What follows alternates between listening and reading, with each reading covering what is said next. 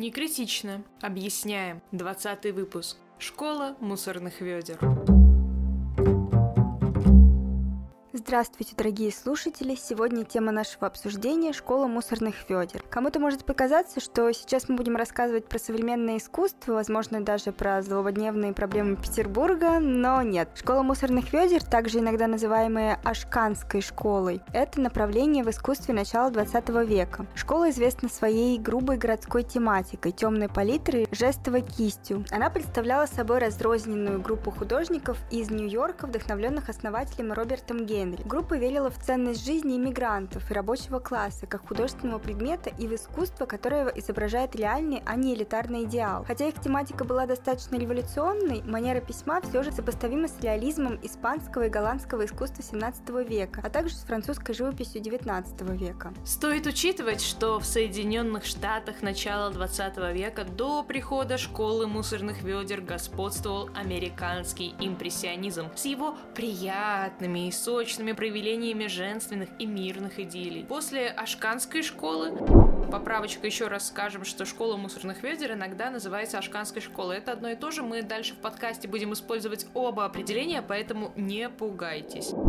Итак, после Ашканской школы все больше художников сосредоточилось на современности и своих собственных выразительных реакциях на то, с чем они столкнулись. Их главное достижение состояло в том, чтобы полностью изменить формулу предыдущих нью-йоркских художников, сосредоточившись на динамической энергии окружающих их людей. Тем не менее, с приходом европейского модернизма в Нью-Йорке через оружейную выставку 1913 года, Ашканская школа стала считаться устаревшей и как бы, ну, вышла из моды. Но говорить в этом выпуске мы все же будем про зло золотое время школы мусорных ведер. Кстати, как она возникла? На рубеже прошлого века появилась группа молодых художников, которые были настроены бросить вызов утонченности, полированности, идеалистичности американских импрессионистов, которые тогда доминировали на художественной сцене. Роберт Генри из Филадельфии был лидером группы, в которую входили также Джон Слоан, Эвелет Шин, Джордж Люкс и Уильям Глакинс. Каждый из этих художников различался по стилю и тематике, тем не менее, все они были городскими реалистами, придерживающимися придерживался девиза Генри «Искусство ради жизни, а не искусство ради искусства». Несмотря на общее экономическое и этническое происхождение, каждый подходил к городской жизни по-своему. Генри учился в Филадельфийской академии изящных искусств, а также в Парижской академии Жюлиана. Примерно в 1892 году он стал наставником четырех художников, все из которых были газетными иллюстраторами. Эту группу принято считать первым поколением художников Ашканской школы. Второе поколение отсчитывается при переезде Генри на Манхэттен и включении его Нью-Йорк студента Джорджа Беллоуза. Получается, Генри и другие художники стремились к подлинности в искусстве, качеству, связанному с непосредственным опытом, непосредственностью исполнения и новым акцентом на правдивости и достоверности первого впечатления. В результате появились полотна, передающие ощущение спешки и живости рабочих Нью-Йорка и избавления от потребности художников создавать красоту из чего-то необычного и вырванного из бытового контекста. Художники Ашканской школы отвергли искусный, законченный рисунок и способность передавать внешний вид людей и вещей и вместо этого проставляли личное видение. Ты права. Эскизное качество работы, энергичное нанесение краски и чувство репортажа исходили из обучения художников в качестве газетных иллюстраторов, которые запечатлели зрелище расширяющегося современного мегаполиса. Художники искали новые формы реализма, чтобы описать быстрые и большие изменения в городской жизни, коммерческой культуре и кодах социальных контактов. Во многом школа мусорных ведер посвятила себя переопределению реализма. Однако этот реализм преследовался не обязательно простым, то есть сходством с предметом, как это было в работах, например, Гюстава Курбе и ранних французских художников-реалистов начала 19 века. Скорее, для художников ашканской школы реализм был открыт в тактильности. В их картинах растворяется визуальное размежевание сюжетов и сцен. Часто неуклюжие, какие-то, ну,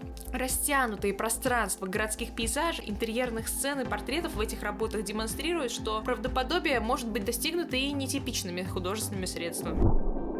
Наш подкаст — это не коммерческий проект, тем не менее, каждый месяц мы несем расходы. Если вам нравится наш подкаст, то вы можете поддержать его. Помогите нам, поддержите нас на Патреоне или Бусти. Ссылка в описании к подкасту. Ваша поддержка вселяет в нас уверенность, что наш подкаст действительно значим.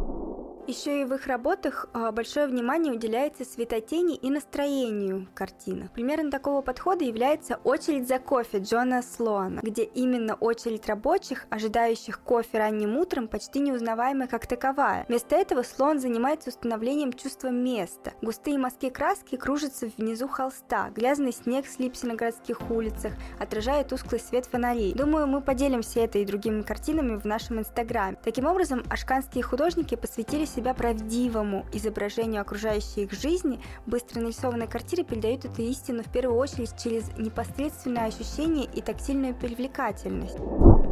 Что еще характерно для школы мусорных ведер, так это общность тел.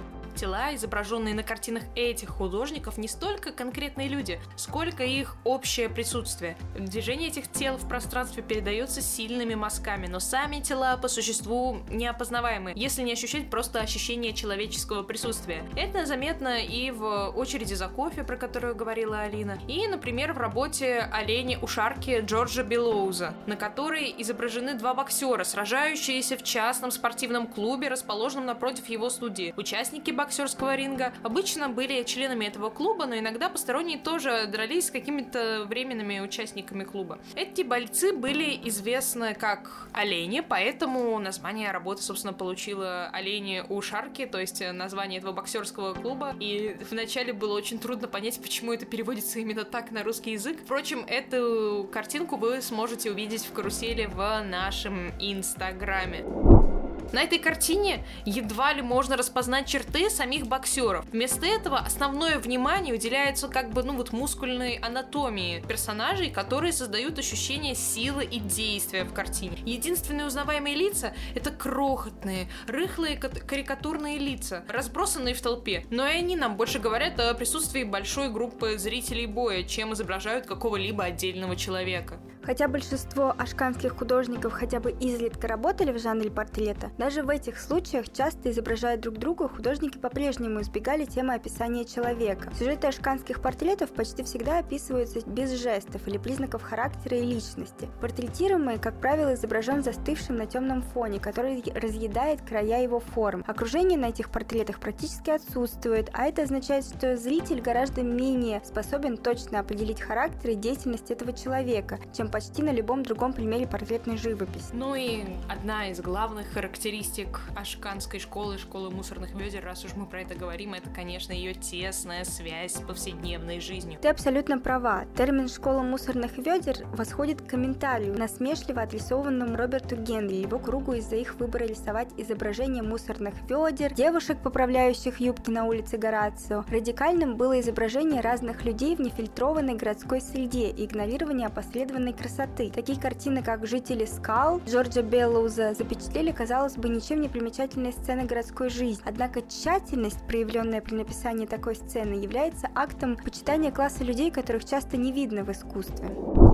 Это приверженность каждодневной и, в частности, жизни вот именно рабочих восходит к французским реалистам начала середины 19 века, которые обычно рисовали там какие-то сцены из жизни фермеров или сцены из жизни рабочих. Эта тема повседневности потом была усвоена импрессионизмом, но, однако, именно в импрессионизме диапазон стал быстро ограниченным именно жизнью высшего класса. Потому что в импрессионизме обычные типичные сцены, они включают в себя женщин, в каких-то роскошных платьях, бездельничающих или сидящих около своих туалетных столиков, балетов, жакеев, лодочников и обедов. Этот переход от темы трудящихся, которую французские критики называли вульгарной в картинах реалистов, к изображению из жизни высшего класса, которая, безусловно, была более удобной декорацией для меценатов, был обращен потом вспять в творчестве художников школы мусорных ведер.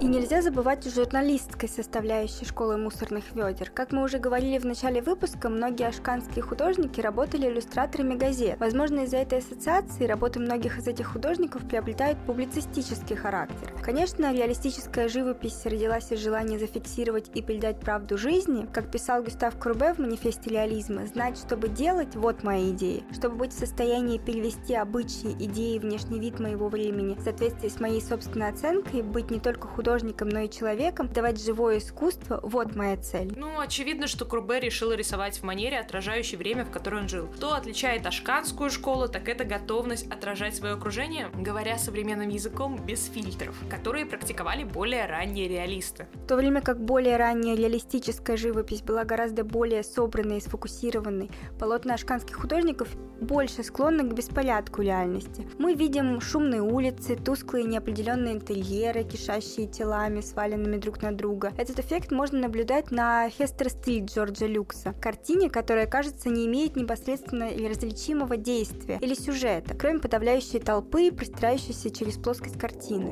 Больше интересных материалов и информации в наших соцсетях – Инстаграме, Телеграме, Яндекс.Зене, Яндекс.Кью и на других платформах. Вы можете с ними ознакомиться по ссылке Топлинк.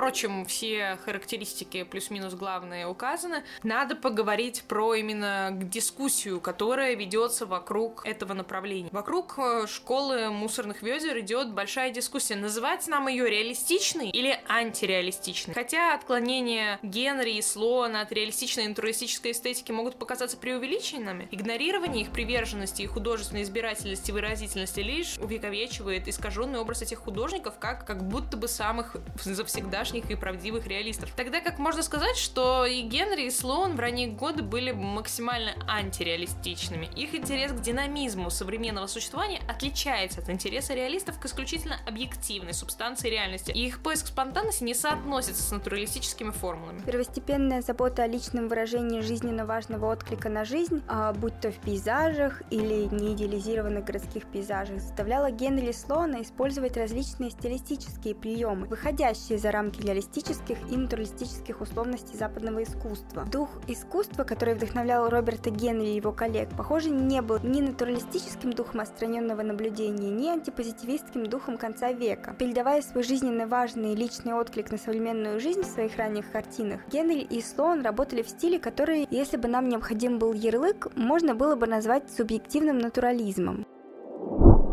Но при этом стоит учитывать, что все-таки сам по себе Роберт Генри, он во многом вырос из французской академической школы. Поэтому он ценил импрессионизм во время своего обучения во Франции в 80-х годах. Однако уже к 1895 году он презрительно называл этот стиль новым академизмом. Тогда это было ругательное слово, впрочем, в некоторых кругах остается до сих пор. К этому времени импрессионизм уже прочно утвердился в Америке, а такие художники, как Уильям Мэрит Чейз, были одними из главных главных э, и самых известных и уважаемых в стране. Восстание движения в его начале исчезло, поскольку импрессионисты нашли широкое признание, переопределив их как аппарат академической живописи, против которой изначально боролись.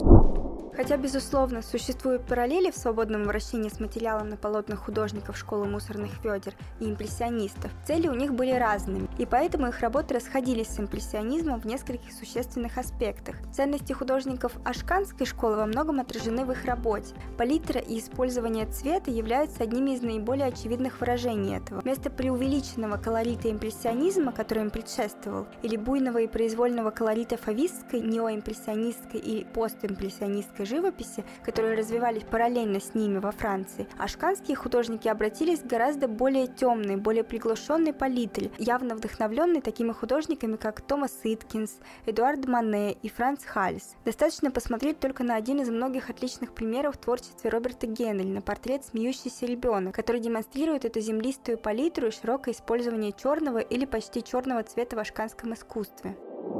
Надеюсь, вам понравился этот выпуск, потому что он получился очень насыщенным на примеры, которые мы вам рекомендуем посмотреть в нашем инстаграме. А для других платформ мы подготовили более большой текст про проблему реалистичности и антиреалистичности художников Ашканской школы, потому что все-таки все уместить в подкаст невозможно, а иногда очень важно указать на некоторые такие ключевые моменты, потому что, несмотря на то, что во многом реализм, антиреализм, натурализм, это ярлыки, иногда очень важно понять, что значит каждое из этих понятий. Поэтому изучите дополнительный материал, который мы абсолютно безвозмездно разместили в наших социальных сетях. И оставайтесь с нами и ставьте сердечко этому выпуску, если он вам понравился. До новых встреч на следующей неделе.